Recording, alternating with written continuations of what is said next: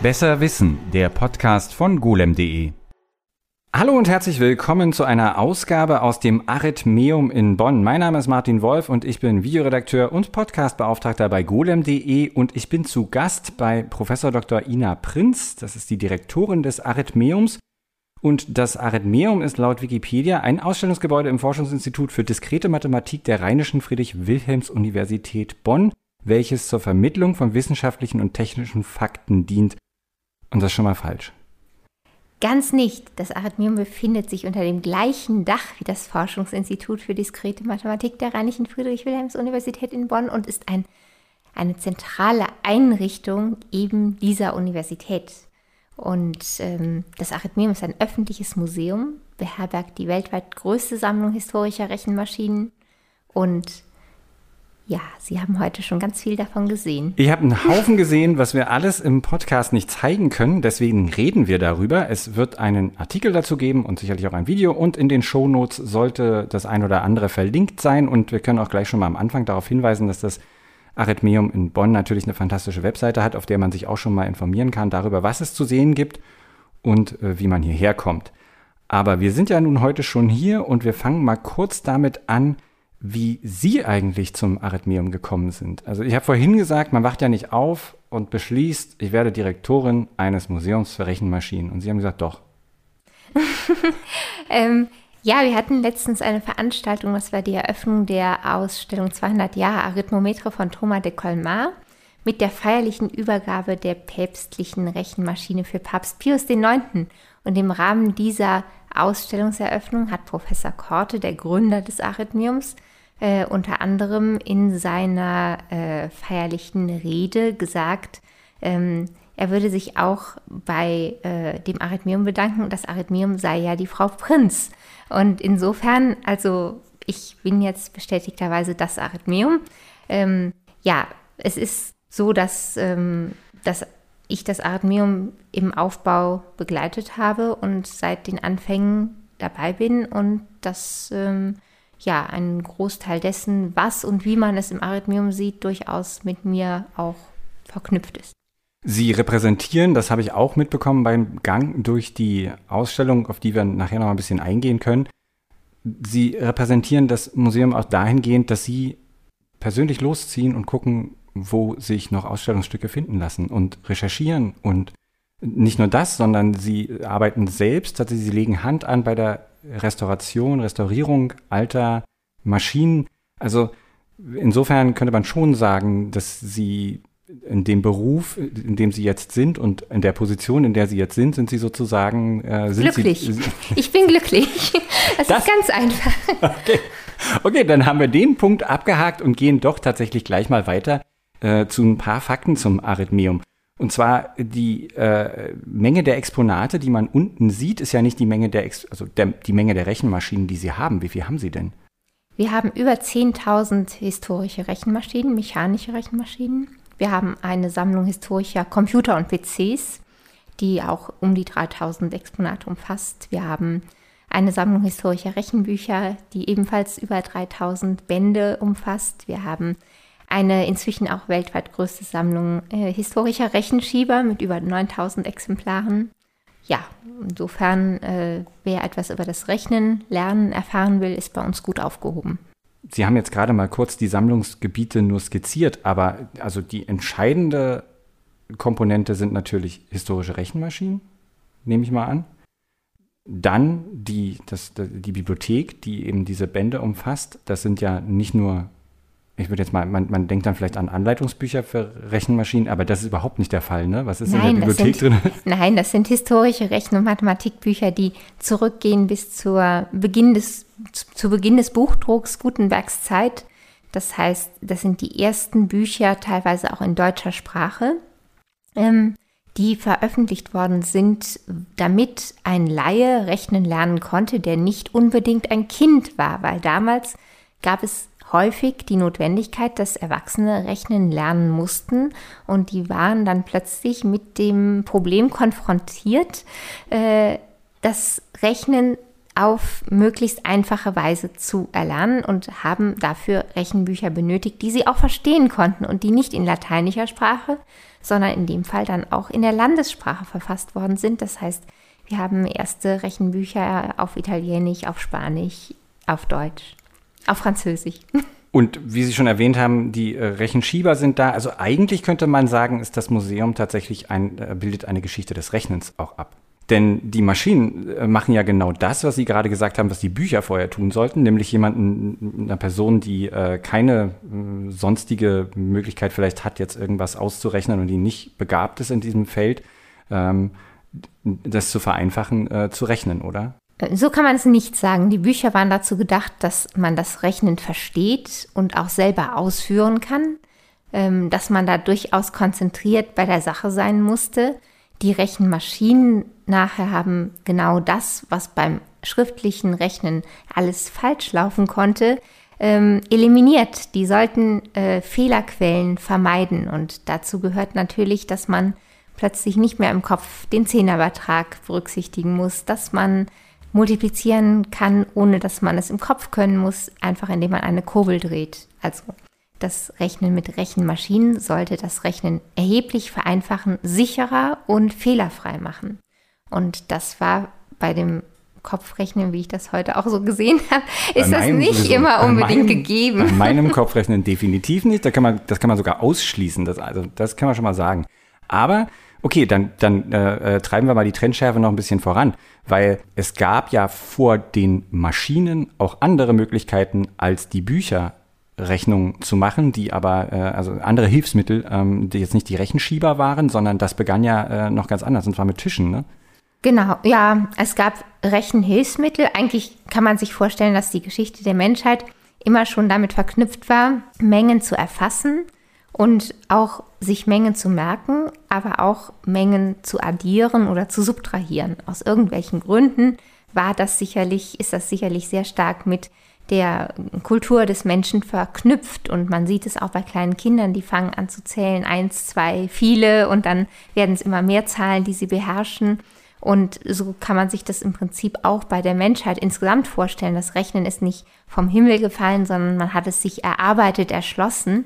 Und das Rechnen ist auch eines der wenigen Gebiete, wo sich die gesamte Menschheit darauf verständigen kann. Das heißt, da gibt es nur richtig oder falsch. Und das ähm, kann jeder Mensch in jeder Kultur nachvollziehen. Und ähm, die Rechenhilfsmittel, die Sie angesprochen haben, die haben sich nach und nach dadurch ergeben, dass man komplexere Aufgaben lösen musste, als nur die Herde Schafe zu zählen, sondern dass man plötzlich ähm, Handel betrieben hat, dass man größere Mengen besessen hat, die man nicht einfach überschauen konnte, dass man Buchführung in gewisser Weise betreiben wollte, dass man einen Staat verwalten wollte, ähm, all das waren Aufgaben, die man bewältigen musste und dafür war einem jedes Rechenhilfsmittel recht. Und es gibt in unterschiedlichen Kulturen die unterschiedlichsten Entwicklungen dieser Rechenhilfsmittel, wobei interessant ist, dass eigentlich alle damit anfangen zu bündeln, also ähm, fünf Steine gegen einen auszutauschen, der dann fünf wert ist oder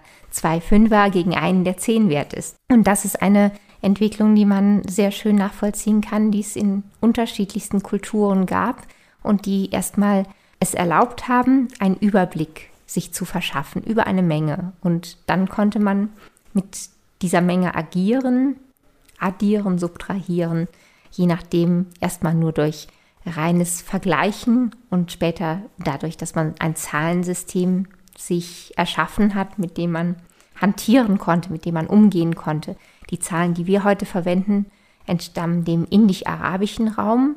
Das heißt, die allerersten schriftlichen Darstellungen sind so aus dem Jahr 800 bekannt. Ähm, unserer Ziffern, wie wir sie heute verwenden. Sie haben gerade Hantieren gesagt und das trifft es ziemlich genau. Also das ist eine sehr haptische Angelegenheit. Äh, Sie haben das äh, gerade beschrieben, dass die äh, Werte zusammengefasst werden. Dann sind das praktisch wie kleine Münzen, die aber keine echten Münzen sind, sondern nur Werte darstellen und die man zur Versinnbildlichung des Wertes vor sich auf einen Tisch legt zum Beispiel. Oder wir hatten, was ich gesehen habe, war, es gibt kleine äh, äh, tönerne ähm, äh, Dinge, die, die, die repräsentieren dann äh, realweltliche äh, Gegenstände. Also das war damals wirklich, man, man, hat das in der Hand gehabt. Und, äh, also jetzt vermischen Sie so ein bisschen. Ah, ja, okay. Also zum einen, man unterscheidet von den Anfängen her das äh, Speichern von Zahlen und das Rechnen mit Zahlen. Das ist so wie heute Speicherchip, Logikchip, so ungefähr war es damals auch schon. Man wollte Zahlenmengen speichern, man konnte sie, wenn man sie nicht aufschreiben konnte, konnte man sie sich durch Knoten merken,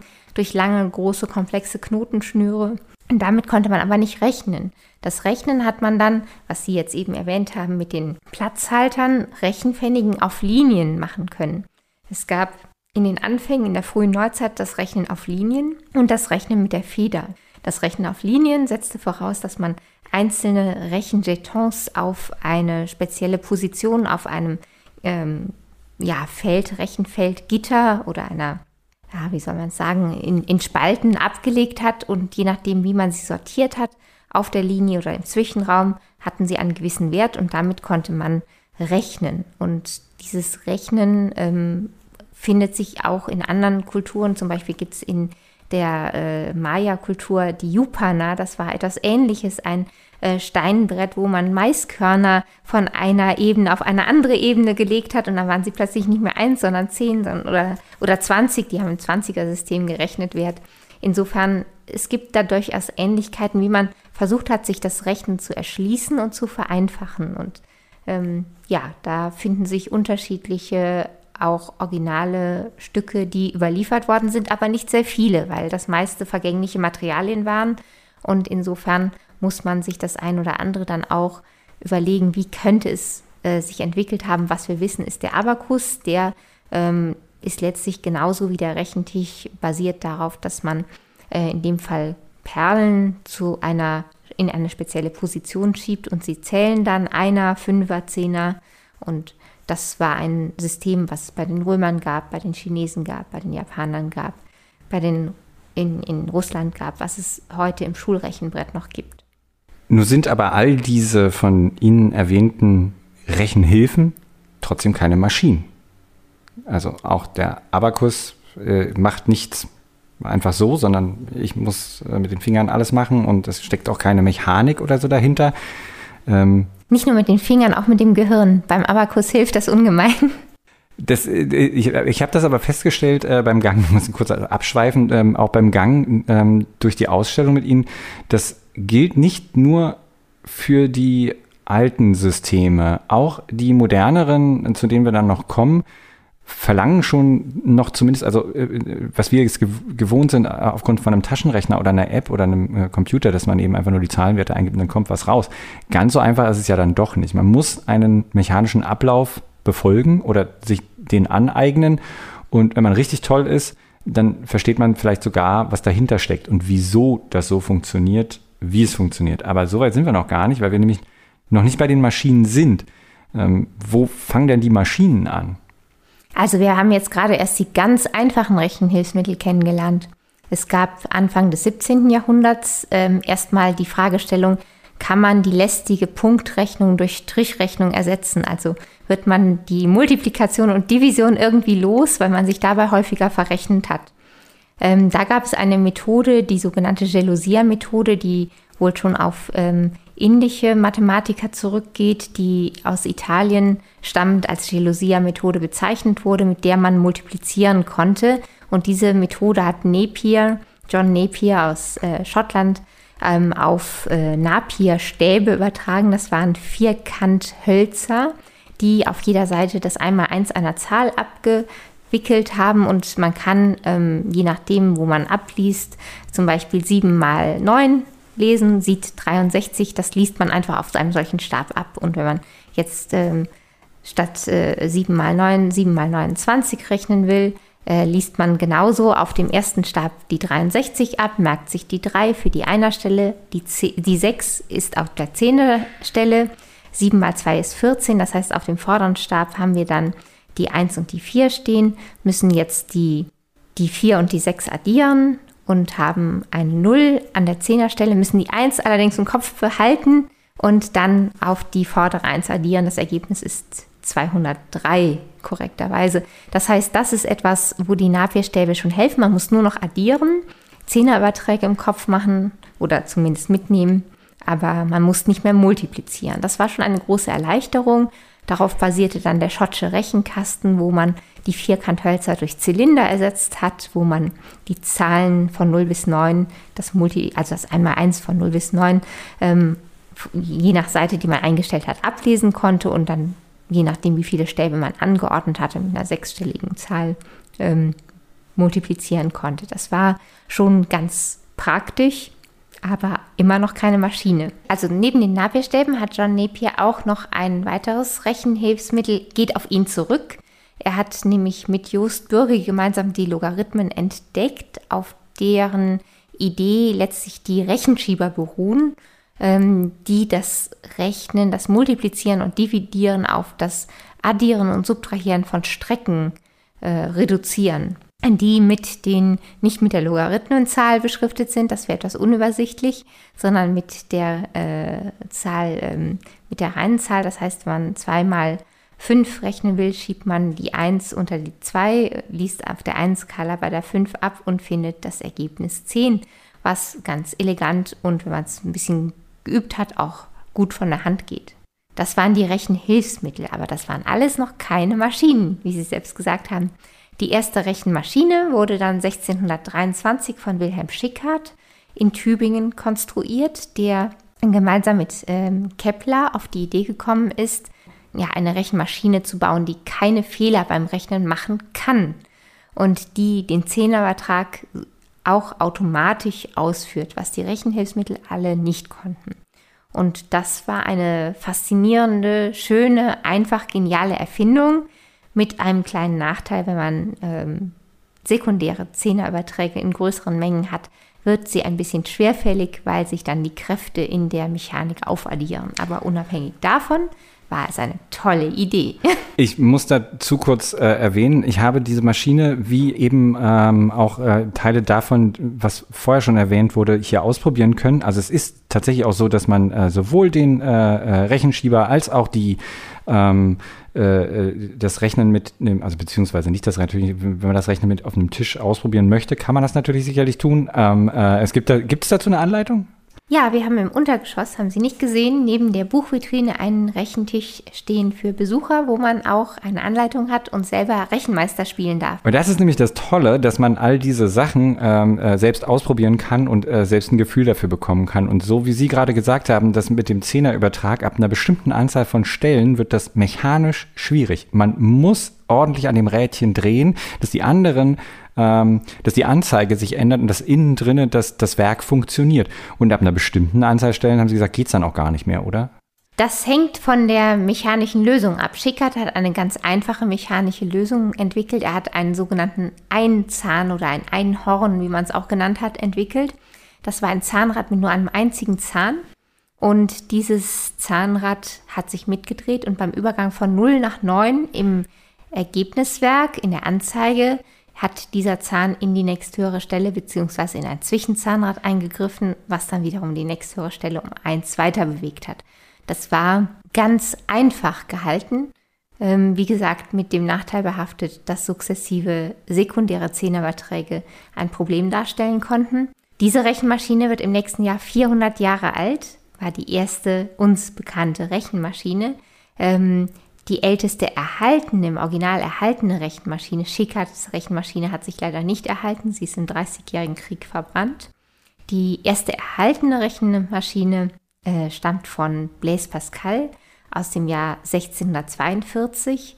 Er ist übrigens 1623 geboren, als die erste Rechenmaschine gebaut wurde, auch ganz schön ähm, als Eselsbrücke. Aber Pascal, auch wenn die Franzosen traurig sind, dass sie vielleicht dann doch nicht die Erfinder der allerersten Rechenmaschine waren, Blaise Pascal äh, gebührt die Ehre, die elegantere Rechenmaschine gebaut zu haben.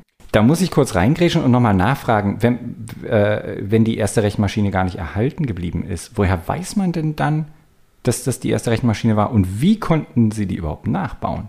Also ich habe ja vorhin an der ersten Rechenmaschine gestanden, mhm. natürlich nicht an der ersten Rechenmaschine, aber schon daran gestanden. Woher weiß man das? Also man weiß es tatsächlich schon aus einer Publikation im 18. Jahrhundert, als die Briefe ähm, von Kepler publiziert worden sind oder an Kepler publiziert worden sind. Da war ein Brief von Wilhelm Schickert dabei, wo es um die Maschine Arithmetica geht. Und in diesem Brief beschreibt er Kepler ganz genau die Maschine, die er auf seine Anregung begonnen hat zu bauen. Und er schreibt, du würdest hell auflachen, würdest du jetzt hier neben mir stehen und diesen Zehnerbetrag bewundern können. So ungefähr, jedenfalls sagt er es. Und ähm, das war einmal ein ganz klarer Beleg dafür, dass diese Maschine existiert haben musste. Wie sie genau aussah, konnte man erst Mitte des 20. Jahrhunderts herausfinden, als man die Zeichnungen aus dem Nachlass von Schickert in Stuttgart und die Zeichnungen aus dem Nachlass von Kepler in der Sternwarte von Pulkowa zusammengeführt hat. Und Daraus ließ sich die Maschine von Schickert sehr schön rekonstruieren. Was die Größe, die Maße angeht, da ist man sich nicht ganz sicher. Man ist sich, es ist eine Hand daneben gezeichnet, so dass man ungefähr sich vorstellen kann, so groß wird sie vielleicht gewesen sein, wenn die Größe der Hand in der Zeichnung der Realität entsprechen, entsprochen hat.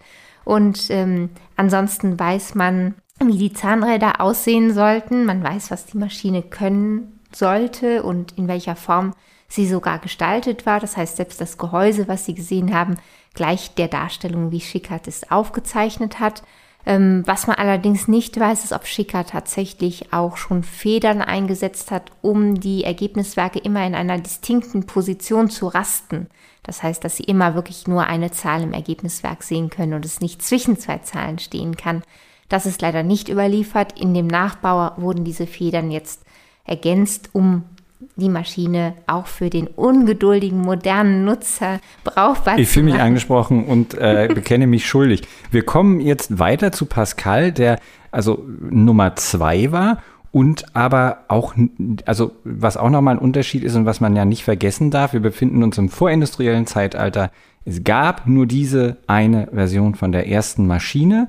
Bei Pascal gab es aber schon mehrere, oder? Genau, Blaise Pascal hat als erstes eine Rechenmaschine gebaut, die sein Vater, der Steuereintreiber in der Normandie war, seinem Vorgesetzten, dem Kanzler Séguier, gewidmet hat und präsentiert hat. Und der war so begeistert, dass er ihm erstmal ein königliches Privileg verschafft hat, also so ein Vorläufer eines Patentes. Und er hat ihm erlaubt, weitere Rechenmaschinen zu bauen und zu vertreiben. Und Pascal hat dann einige Maschinen gebaut, Einige hat er zum Beispiel der Königin Christina von Schweden dediziert, bei der er die Nachfolge von Descartes antreten wollte an deren Hof. Ähm, er hat die Stelle nicht bekommen, die Maschine existiert aber heute im Original im Centre des Arts Métiers. Eine Kopie ähm, ist bei uns zu sehen. Äh, bei uns ist auch eine Original Pascaline zu sehen, weil er, wie gesagt, mehrere gebaut hat mit unterschiedlichen Stellenzahlen ähm, manche für Währungen, manche für das Rechnen mit Maßeinheiten, auch schon etwas Besonderes. Ähm, eine zum Beispiel im mathematisch-physikalischen Salon hat sogar schon zehn Stellen, äh, war also relativ groß. Es gibt die erhaltenen Prototypen im Museum in Clermont-Ferrand, wo man sehen kann, wie sich seine Idee nach und nach entwickelt hat. Aber ich habe inzwischen alle Originale untersucht und festgestellt, dass es keinen Fortschritt in der Mechanik gab. Also alle Maschinen sehen gleich handgefertigt aus und alle Bauteile handgefeilt und individuell angepasst. Da hat man nichts vorgenommen, um eine Serienproduktion anzustoßen, sondern es waren nacheinander gefertigte Einzelstücke. Bei Kepler ähm, war das klar, wer rechnen sollte. Das war eben dann, ich würde es jetzt erstmal als wissenschaftlichen äh, äh, Zweck äh, durchaus auch bezeichnen, nicht? Sie runzeln ja. die Stirn. Das können die, die, Leute an den, an den Geräten nicht sehen. Hier wird die Stirn gerunzelt. Ja, mit dem wissenschaftlichen Zweck. Also es gab weder eine wissenschaftliche noch eine kommerzielle Notwendigkeit für Rechenmaschinen zu dem Zeitpunkt, einfach weil das die Fähigkeiten der ersten Rechenmaschinen doch so äh, gering waren, wie Sie auch gesehen haben, dass Sie da am Papier und im Kopf wahrscheinlich schneller und ähm, ähnlich sicher gewesen wären. Aber dann stelle ich mir die es Frage, geht, es geht Pascal, sicherlich, ja. also bei, bei Schickard und Kepler, sie haben astronomische Rechnungen durchgeführt, also rech, sie kamen aus der Astronomie und haben komplexe Rechnungen durchgeführt und wollten diese sicherlich auch fehlerfrei lösen und hatten da eine erste Idee zu. Aber ob sie dann diese Maschine für diesen Zweck eingesetzt haben, das ist uns nicht bekannt. Meine Frage oder der ganze Punkt, auf den ich hin wollte, war dann bei Pascal, also da scheint ja schon, wenn Sie schon sagen, da wurden Währungen mit berücksichtigt, da wurden bestimmte Einheiten äh, äh, gezeigt. Da gab es ja dann offenbar schon erste richtige Einsatzzwecke. Wofür wurde das denn dann eingesetzt? Genau, also der Vater von Pascal, wie wir gesagt hatten, war Steuerbeamter in der Normandie. Der musste viel rechnen und das waren einfache Rechnungen, einfache Additionen und da konnte man mit einer Rechenmaschine, die gut funktioniert hat, addieren, subtrahieren. Das war problemlos möglich und dafür konnte eine solche Rechenmaschine auch schon dienen. Ob sie dann tatsächlich aufgrund ihrer doch sehr, sehr, sehr geringen Stückzahl einen großen Einsatzbereich gefunden hat oder ob letztlich dann doch Potentaten der Zeit sich glücklich schätzten, ein solches Schätzchen in ihren Wunderkammern zu haben. Das äh, ja, ist neben, eher neben die dem Schachautomaten und was es sonst noch so an. Die gab es erst später. Ja, ja, aber es gab ja schon so ein paar mechanische Wunderwerke, wo, wo wir auch wieder, bei, wo wir bei dem Punkt sind, dass ein Großteil dieser ersten Maschinen ja auch nicht von Leuten gefertigt wurden, die nur diese Maschinen gefertigt wurden, äh, äh, die nur diese Maschinen fertigten. Ebenso wie die Leute, die, die sie entworfen haben, natürlich keine Ingenieure waren, die sich auf solche Maschinen spezialisiert hatten. Das war ja alles jedes Mal die Neuerfindung des Rades sozusagen. Also es waren sicherlich die großen Mathematiker ihrer Zeit, die sich auch der Fragestellung der Mechanisierung des Rechnens und damit ähm, letztlich auch der Frage, wie kann man dieses lästige, fehleranfällige Rechnen quitt werden, äh, gewidmet haben. Und ähm, da ist es interessant, dass es ganz unterschiedliche Ansätze gab. Sicherlich waren die ersten Maschinen für die Addition und Subtraktion gedacht, mechanisch, hauptsächlich. Dann kam die erste Rechenmaschine für alle vier Grundrechenarten und da musste das Rad neu erfunden worden äh, werden, weil Pas die Pascalinen ähm, sicherlich dafür umzurüsten, wie Leibniz es ursprünglich vorhatte, nicht geeignet war. Und er musste sich etwas völlig Neues ausdenken und er war sehr kreativ, hatte unterschiedliche Ansätze und hat dann diese Maschine von Uhrmachern bauen lassen, die sicherlich auch ihren Beitrag geleistet haben, die grundsätzliche Ideen von Leibniz in die Realität umzusetzen. Leibniz hat ja, also hat ja nicht nur die, diese, diese Maschine dann erfunden. Welchem, in welchem Jahr befinden wir so, uns jetzt gerade? Äh, helfen Sie mir kurz auf die Sprünge, bitte.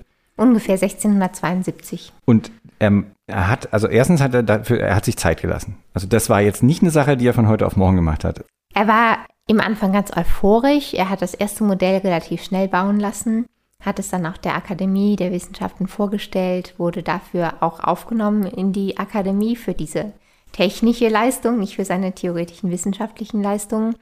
Ähm, aber dann in der im Feintuning, also die Idee auch wirklich zum Fliegen zu bringen, das hat sehr viel mehr Zeit und Arbeit gekostet, als er am Stück da auch immer investieren konnte.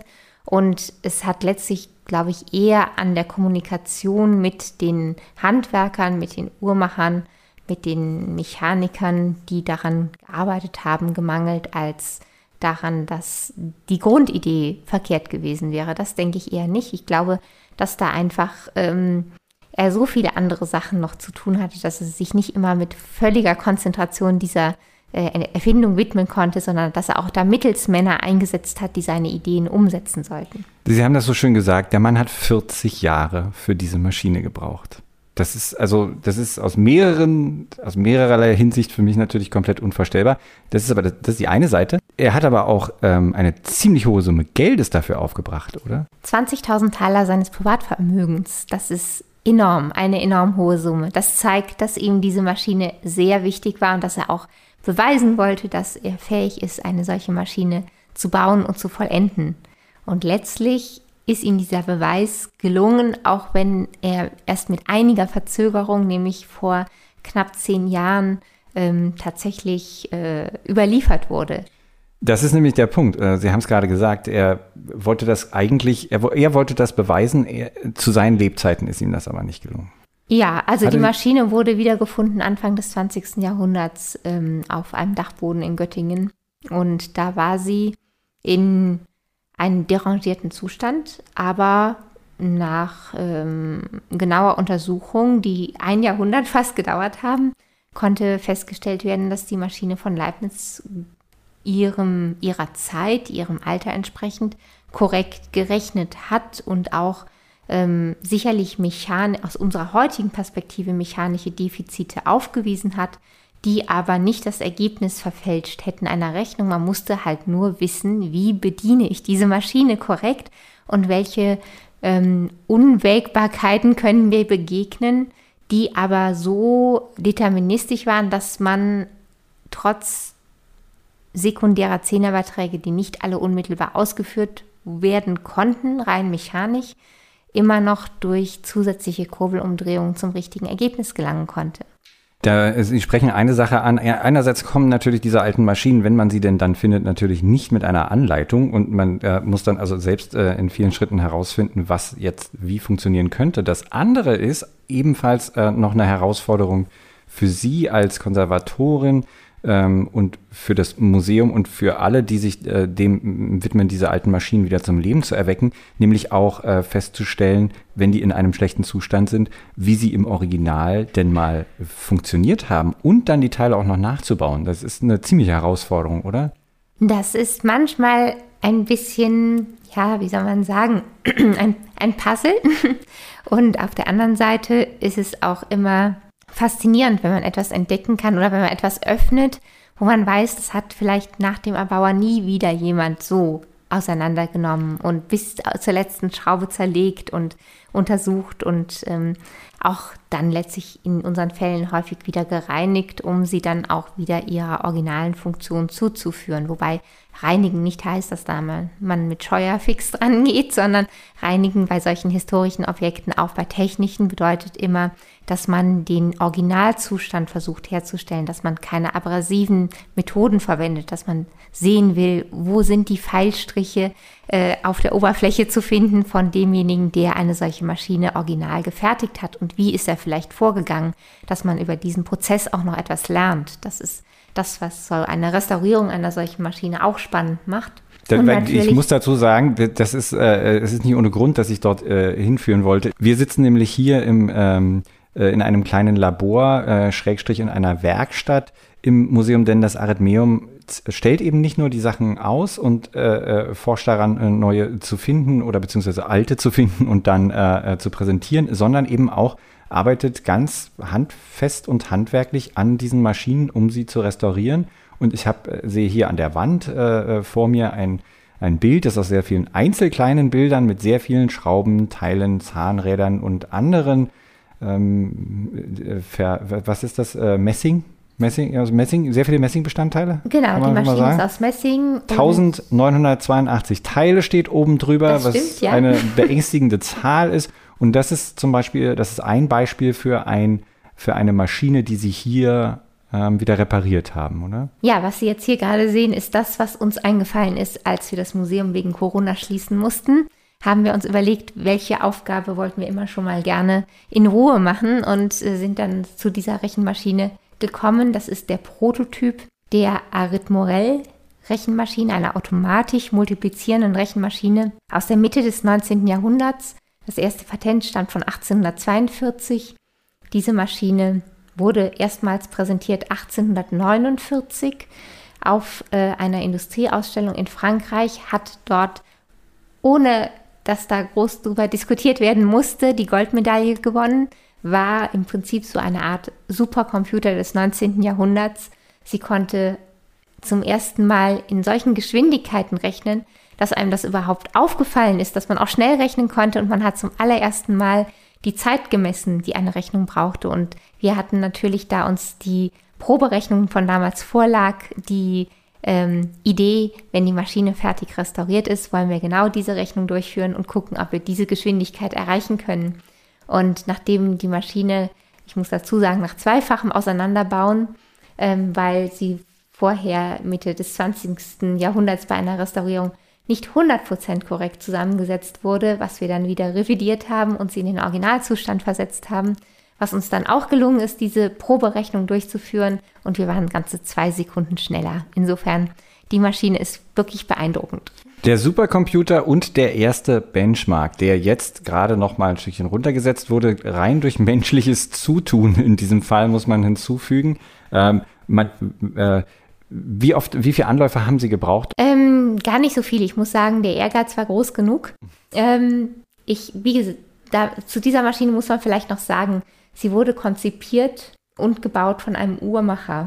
Und die Mechanik erinnert auch sehr stark an eine Uhr. Sie arbeitet mit Planetengetrieben. Das ist die einzige Rechenmaschine aus dem 19. Jahrhundert, die uns bekannt ist, wo dies Einstellen einer Zahl und das Realisieren eines Zehnerübertrags mechanisch zeitgleich abläuft. Ich muss gestehen, ich bin auch kein Spezialist auf historische Uhren, sondern auf historische Rechenmaschinen.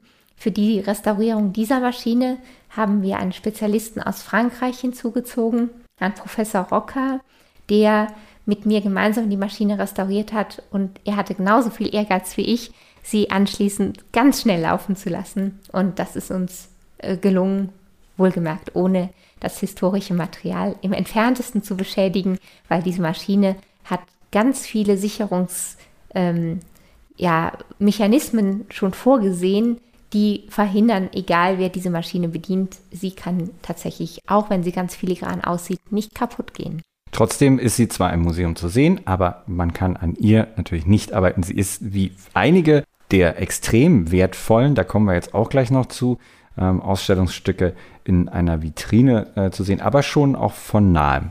Ja, das, äh, die Erwähnung, dass diese Maschine sich in einer Vitrine befindet, liegt daran, dass diese Maschine ist ein Unikat und es gab viele Rechenmaschinen bis 1850, die ausschließlich als Unikate gefertigt worden sind. Und wenn Sie sie bei uns in der Ausstellung sehen, werden Sie sich auch nicht darum reißen, sie zu bedienen, weil sie einfach teilweise sehr wertig auch aussehen und man möchte so ein Objekt auch der Nachwelt erhalten. Insofern ist es schon ganz gut, wenn man da nicht dran drehen darf. Trotzdem dürfen unsere Besucher auch an originalen Rechenmaschinen sich betätigen, zum Beispiel jetzt im Rahmen unserer Sonderausstellung 200 Jahre Arithmometre haben wir ein originales Thomas-Arithmometre so in ein Plexiglasgehäuse gesetzt, dass jeder Besucher und jede Besucherin auch daran drehen dürfen und damit rechnen dürfen mit einer kleinen Anleitung und auch erleben können, wie schnell oder wie langsam aus unserer Sicht heute man damit überhaupt rechnen konnte. Das Arithmometer von Thomas hat eine, wie ich finde, ganz besondere Geschichte, die ich natürlich hier erst erfahren habe durch Sie. Ähm, der Mann hat diesen von uns gerade besprochenen Supercomputer gesehen und dachte, das ist nicht, wie es sein sollte. Nein, nein, das kann man so nicht sagen. Er war ganz fest beeindruckt und ehrlich gesagt wahrscheinlich ein bisschen neidisch auf den Ruhm, den äh, Morel und Jaillet, die diese Maschine entwickelt haben, erhalten haben. Ja, er hatte genug finanzielle Mittel. Er hatte 1820 schon die Idee, eine Rechenmaschine zu bauen, hat diese auch patentieren lassen, hat das Ganze dann ruhen lassen für eine gewisse Zeit, weil er beschäftigt war damit, große Versicherungsunternehmen in Frankreich aufzubauen, sein Vermögen weiterhin zu vermehren.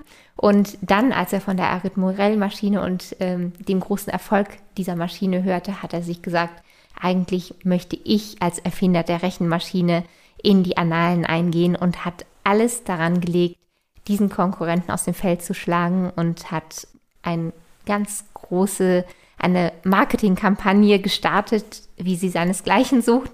Ja, hat damit auch tatsächlich Erfolg gehabt und hat äh, die erste Rechenmaschinen-Serienfertigung begonnen und hat zu Lebzeiten ganze 2000 Rechenmaschinen fertigen lassen können von denen auch ein Großteil verkauft hat. Und hat die, ähm, das darf man auch nicht vergessen, hat die Art, wie eine Rechenmaschine wahrgenommen wird und auch gebaut wurde, äh, bis äh, fast noch 100 Jahre später geprägt. Also die, diese Maschine war die Blaupause für alle folgenden, eigentlich bis fast zum Computer könnte man, könnte man, ja, okay, nicht ganz, ich sehe ja. in der Stirn.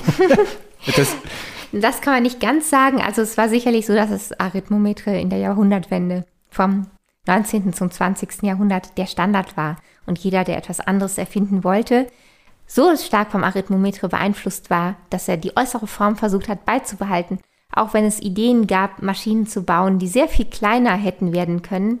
Durch die Mechanik, die verwendet wurde, hat man die gleiche äußere Form gewählt und damit konnte man natürlich keine Konkurrenz machen einer Maschine, die schon wirklich als Qualitäts, äh, ja, als wirklich ähm, Qualitätsmarke stand. Und das ähm, war ein großes Problem, dass sich die Erfinder eine gewisse Zeit überhaupt gar nicht von der äußeren Form lösen konnten, um andere Ideen zu bekommen, weil sie gesagt haben, eine Rechenmaschine muss so aussehen. Alle Leute erwarten das. Und das ähm, hat sich dann erst äh, in den, ja, im Prinzip mit Aufkommen der Sprossenradmaschinen geändert, die dann kleiner, kompakter waren, die eine große Konkurrenz für Staffelwalzenmaschinen darstellten. Dennoch blieben Versicherungsunternehmen, Banken, Großunternehmen weiterhin diesen ähm, ja, traditionell äh, bewährten Maschinen verhaftet und haben sich noch keiner neuen Technik zugewandt. Und das war, hatte zur Folge, dass Produzenten von sogenannten Staffelwalzenmaschinen dann noch bis zur Mitte des 20. Jahrhunderts versucht haben, konkurrenzfähig zu bleiben und interessante Zusatzerfindungen getätigt haben, wie eine Tastatur, die auf die Maschine aufgesetzt wurde, dass man sie bedienen konnte wie eine Schreibmaschine im Prinzip, wie ein Druckwerk. Das alles waren ähm, letztlich ja letzte Versuche, diese Maschine am Markt konkurrenzfähig zu halten. Also Thomas hat definitiv geschafft, dass er in die Annalen der Geschichte der Rechenmaschinen eingegangen ist. Eine andere Sache ist ihm aber nicht geglückt. Er hat keine Goldmedaille bekommen, obwohl er eine riesige von seinen Maschinen auf die Weltausstellung gestellt hat, die die äh, absolut irre äh, Anzahl von, ich weiß nicht, wie viele Stellen? 30 Stellen im Ergebniswerk. Man kann damit eine Quintillion berechnen. Das werden Sie häufig äh, wahrscheinlich nicht brauchen, aber ähm, das war eine Maschine, die äh, hat den Namen Piano-Arithmometre, weil sie aussieht wie ein Piano. Also sie, sie, heißt nicht Piano, weil sie klein und leise ist, sondern sie heißt Piano, weil sie wirklich die Größe eines, ja, fast eines Klaviers hat. Und auch die kann hier natürlich bewundert werden. Da ist auch gerade eine ähm, Sonderausstellung, also die ist in, in, in im Rahmen der Sonderausstellung auch zu sehen. Auch diese Maschine haben wir jetzt kürzlich restauriert und auch diese Maschine wird im Rahmen von äh, Führungen, öffentlichen Führungen oder Führungen, die man buchen kann, vorgeführt und man kann sehen, wie Besucher der Weltausstellung 1855, die diese Maschine zum ersten Mal sahen, vielleicht reagiert haben könnten bei einer solch beeindruckenden Maschine. Ich muss sagen, dass ähm, mich vor allem beeindruckt haben natürlich die Geschichten, die Sie mir heute erzählt haben. Und eine, die mir auch im Kopf geblieben ist, neben natürlich der Geschichte mit Thomas, war die Geschichte von jemandem, von dem Menschen, von dem Mann in dem Fall. Ich habe, äh, wir hatten eine Frau, eine Frau, die eine äh, und die, die hat äh, die Thomas-Maschine ähm, verbessert. Sie hat ein Patent eingereicht zur Optimierung der Lösch, des Löschmechanismus in der, ähm, in der Nachfolgemaschine von Thomas, in der Payon-Rechenmaschine, die aber noch genauso aussah wie die Thomas-Maschine. Und Leontine Payon hat für diese Verbesserung der Löschung, die dann auch europaweit bei allen nachfolgenden Maschinen übernommen wurde, das Patent angemeldet. Ansonsten eine, wie ich jetzt so äh, mitbekommen habe, ziemlich pure Männerdomäne. Das, das stimmt tatsächlich nicht. Sie haben diese kleine, schöne Sauter-Rechenmaschine aus dem Jahr 1796 vergessen die wurde zwar von einem Uhrmacher gebaut, der aus einer Uhrmacherfamilie stammte, aber wir wissen inzwischen, dass auch eine Schwester die Uhrmacherei erlernt hat und von ihr stammen die ganzen wunderschönen Emailscheiben auf der Maschine. Dorothea Sauter.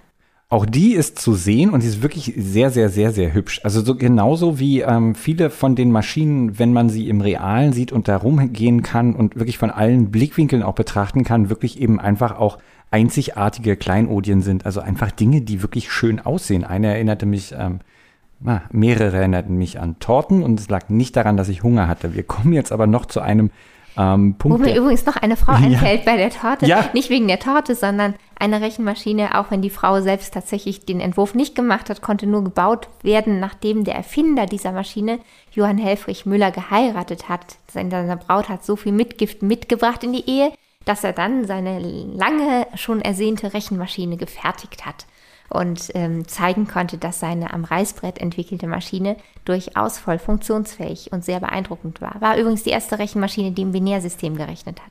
Da kommen, ich weiß nicht, ob wir da noch hin. Doch, doch, zum Binär müssen wir schon noch mal kurz kommen. Aber ich wollte noch kurz sagen, die, die Geschichte, die mich am meisten beeindruckt hat, sicherlich, ah, eine der Geschichten, die mich am meisten beeindruckt haben, war die Geschichte von dem Mann, der die erste Maschine gebaut hat, die autonom die Rechnung durchführte.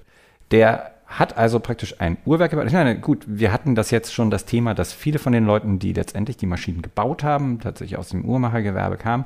Und er hat aber tatsächlich ein Uhrwerk gebaut, das sobald man äh, die Daten, nenne ich sie jetzt mal in Ermangelung eines besseren Begriffs, eingegeben hatte, konnte man ähm, das loslaufen lassen und es rattert und es klackert und es drehen sich Dinge darinnen. Und ab und zu muss man auch nochmal eingreifen, wenn sich was festklemmt. Und am Ende gibt es ein Ergebnis. Das war für die Leute in Teilen auch beängstigend, oder? Also erstmal sagen sie Uhrwerk, weil die Maschine aussieht wie eine Standuhr. Das ist nur der optische, ähm, vielleicht die optische Ähnlichkeit. Die Mechanik entspricht der Mechanik einer Rechenmaschine, wo Zehnerüberträge auf äh, anfallen, die wesentlich ja mehr Kräfte frei oder wo mehr Kräfte freigesetzt werden als in einer normalen Uhrmechanik. Also es setzt schon etwas andere, es sind andere Voraussetzungen gefragt für eine solche Maschine. Sie, ähm, der Erfinder äh, Giovanni Polini, Mathematikprofessor aus Padua, hat diese Maschine 1709 gefertigt. Nicht, weil er sich das Rechnen vereinfachen wollte oder richtig rechnen wollte, sondern um zu zeigen, dass es überhaupt möglich ist, eine Maschine zu bauen, die ohne menschliches Zutun rechnet. Damals hieß es nämlich, dass das Rechnen eine genuin menschliche Eigenschaft sei und dass sobald, sobald eine Maschine entwickelt würde, die das Rechnen übernimmt, der Homunculus nicht mehr weit sei, das heißt der Kunstmensch.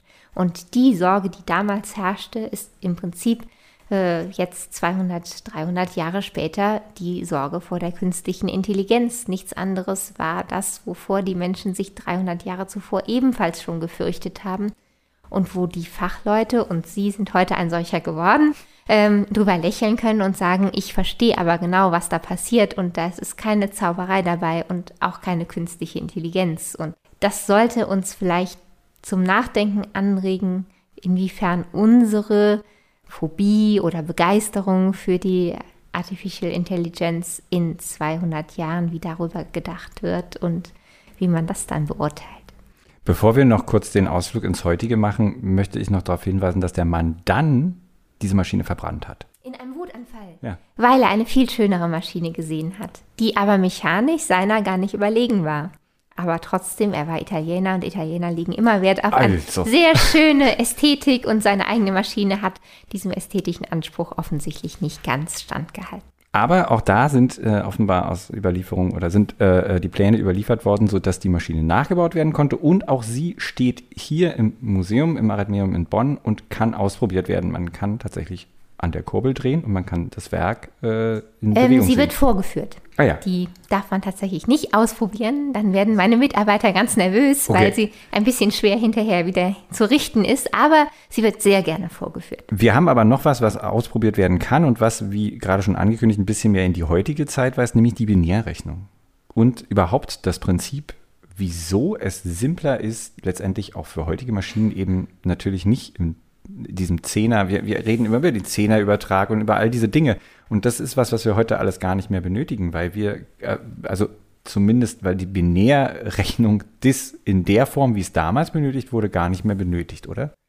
Also einen Übertrag haben sie immer noch, nur dass der nicht nach der 9 kommt auf die 10, sondern nach der 1 kommt, weil sie dann, also sie zählen 1 plus 1, sie haben keine weitere Zahl, also müssen sie nach der 1 1 0 schreiben. Dann kommt die 3 ist die 1-1, die 4 ist die 1-0-0, die 5 ist die 1-0-1 und so weiter. Sie können da beliebig weiterzählen. Sie wissen nur, Sie haben zwei Zustände, 0 und 1 und nicht mehr. Und deswegen haben Sie eher mehr Überträge, als Sie im Dezimalsystem haben. Guter aber, Punkt, ja.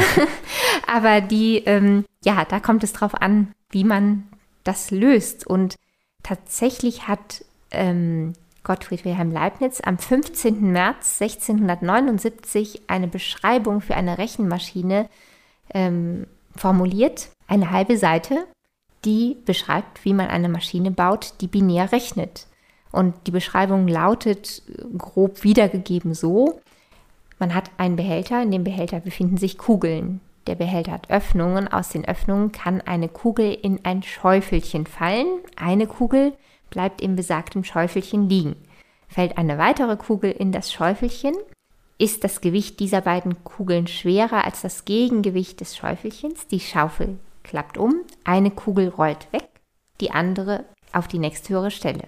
Das haben wir versucht, uns ohne etwas dazu zu erfinden, genau so vorzustellen und haben eine Maschine nach dieser Beschreibung entwickelt und haben dann getestet, was Leibniz im Folgenden geschrieben hat. Diese Maschine, mit der kann man nicht nur alle vier Grundrechenarten lösen, Man kann vor allen Dingen dividieren, ohne nachzudenken. Sie haben das eben getan. Sie mussten fast nicht nachdenken, ähm, wenn man das Prinzip einmal verstanden hat. Und das Einzige, was ihn daran gehindert hat, diese Maschine damals schon zu realisieren, war der Zweifel daran, dass seine Zeitgenossen ihn verstehen würden.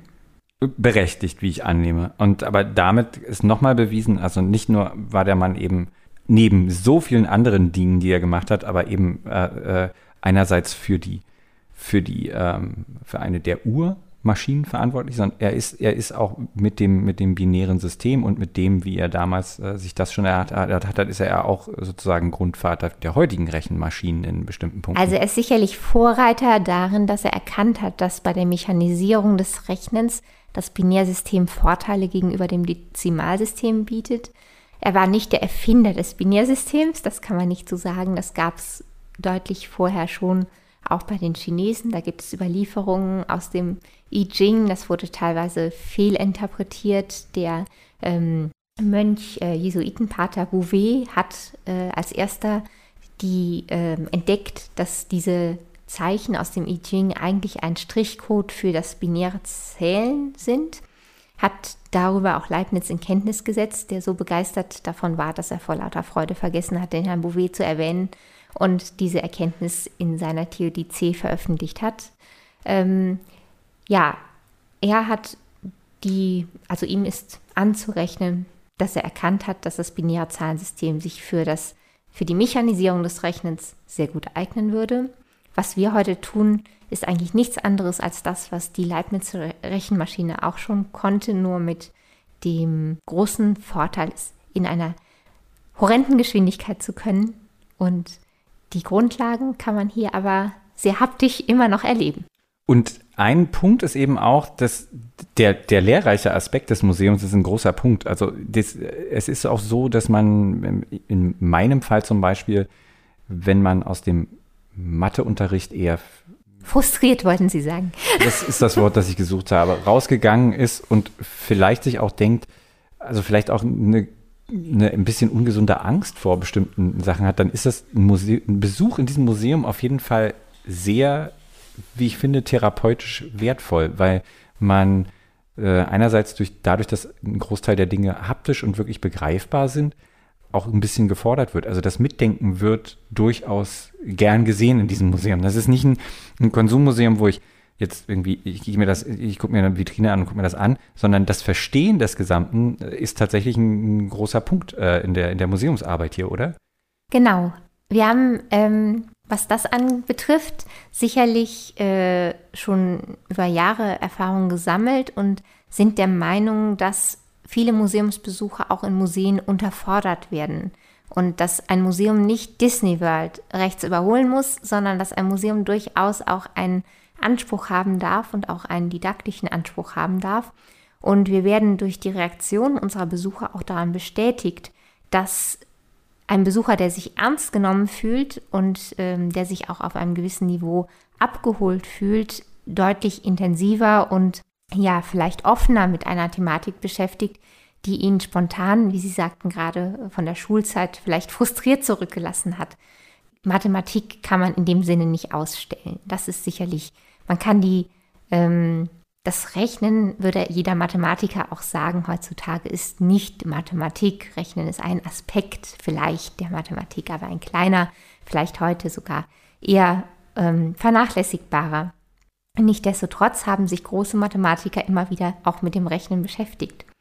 Und das, was wir hier ähm, vermitteln können, ist einmal die Geschichte dieses, ähm, dieser Mechanisierung des Rechnens um dem Menschen Zeit und äh, ja, graue Haare zu sparen, äh, sich mit dem Rechnen aufzuhalten und ähm, ein fehlerfreies Ergebnis zu liefern, nach Möglichkeit, ohne sich dabei übermäßig anzustrengen. Und auf der anderen Seite zeigen wir hier aber auch, wie das moderne Rechnen funktioniert. Jeder, der heute einen Computer bedient, und das tun wir quasi ständig, ähm, ist äh, sich vielleicht nicht unbedingt dessen bewusst, was da an Mathematik dahinter steckt.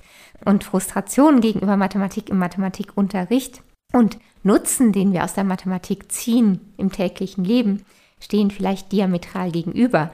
Das heißt, wir profitieren alle enorm von mathematischen Erkenntnissen, von mathematischen, neuen mathematischen Entdeckungen, auch ähm, in, in unserem Lebensalltag. Und deswegen ähm, finde ich es gerade wichtig, dass auch ähm, nachfolgende Generationen immer wieder die Faszination der Mathematik in irgendeiner Weise ähm, erfahren können. Und sei es eben darüber, dass man über das Rechnen einsteigt. Äh, das ist sicherlich äh, eine Möglichkeit. Auf der anderen Seite, die Sammlung der historischen Rechen- und Mathematikbücher gibt auch ganz andere Ansatzpunkte. Man kann sich ähm, wirklich mit ersten mathematischen Fragestellungen beschäftigen, wie sich die entwickelt haben. Und man kann auch das ähm, ja vielleicht über eine ästhetische Perspektive an sich herankommen lassen. Das ist nämlich auch ein wichtiger Punkt. Ähm, jeder, der von einem Mathematikmuseum hört, ist, fühlt sich nicht vielleicht sofort angesprochen.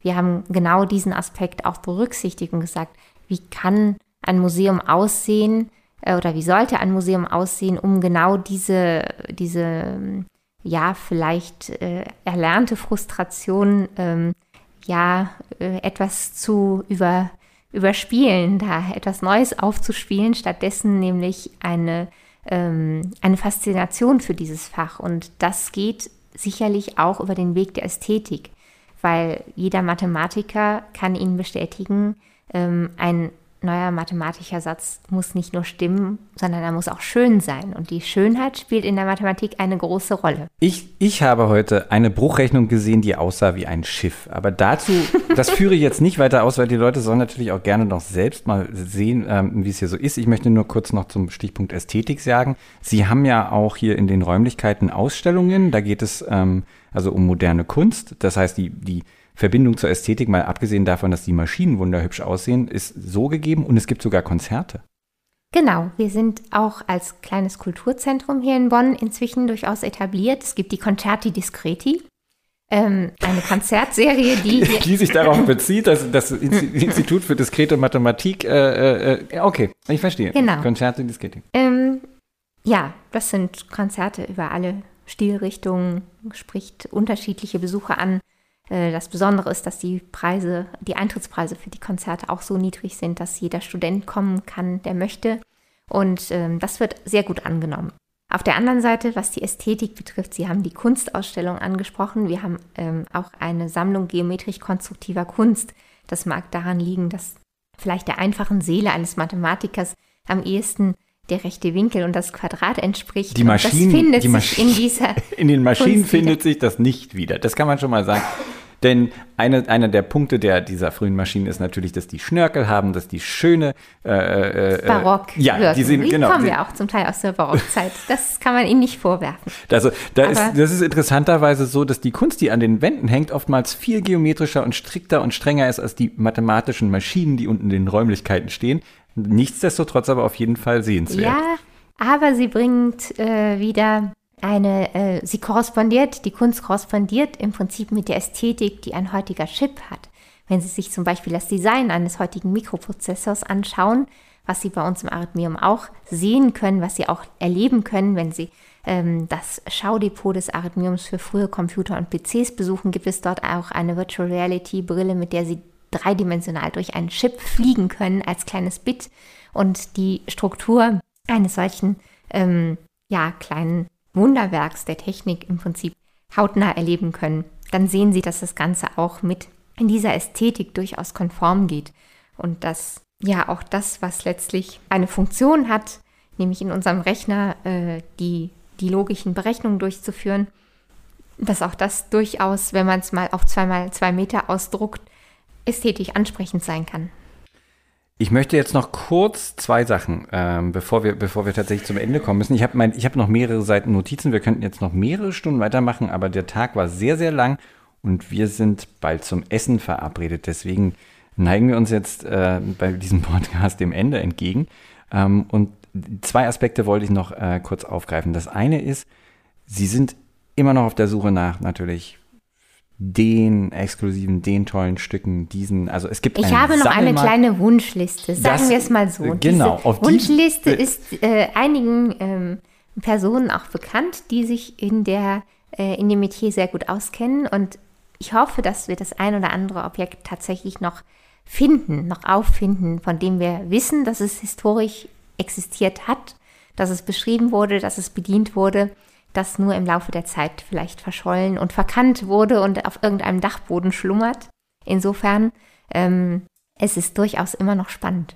Können denn, das ist die der, zweite, der zweite Punkt, dann kommen wir wirklich zum Ende, können denn ähm, die, zum Beispiel die Leute, die jetzt gerade zuhören oder auch die Leute, die das Museum besuchen, können, können wir irgendwas geben? Können wir Maschinen spenden? Gibt es irgendwie sonstige Möglichkeiten, das Museum zu unterstützen?